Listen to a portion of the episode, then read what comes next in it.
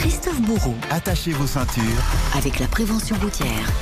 Journée à nouveau très chargée sur la route en ce week-end de grand départ et de retour de vacances. Bison futé hisse le drapeau rouge et même noir dans la vallée du Rhône. Pendant les vacances, les occasions de boire un coup sont nombreuses. Apéro, barbecue, soirée, pas question de jouer les troubles fêtes, mais un rappel quand même sur la route. L'alcool est toujours responsable d'un accident sur trois et c'est aussi vrai pendant l'été, Christophe Bourou. C'est vrai, la tentation est grande. Bon les gars, le barbecue est prêt dans 7 minutes là. On a peut-être le temps de reprendre un petit apéro là, allez.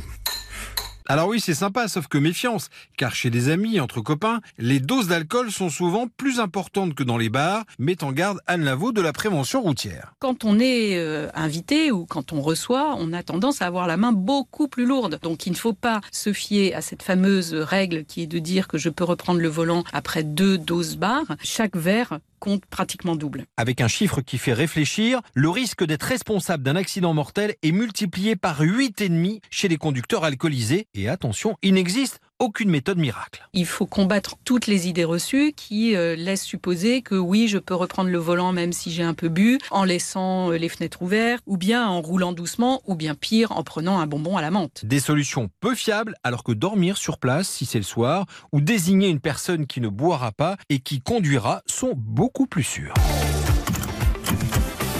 Les conseils de Christophe Bourreau avant de prendre le volant en cette journée estivale de départ en vacances.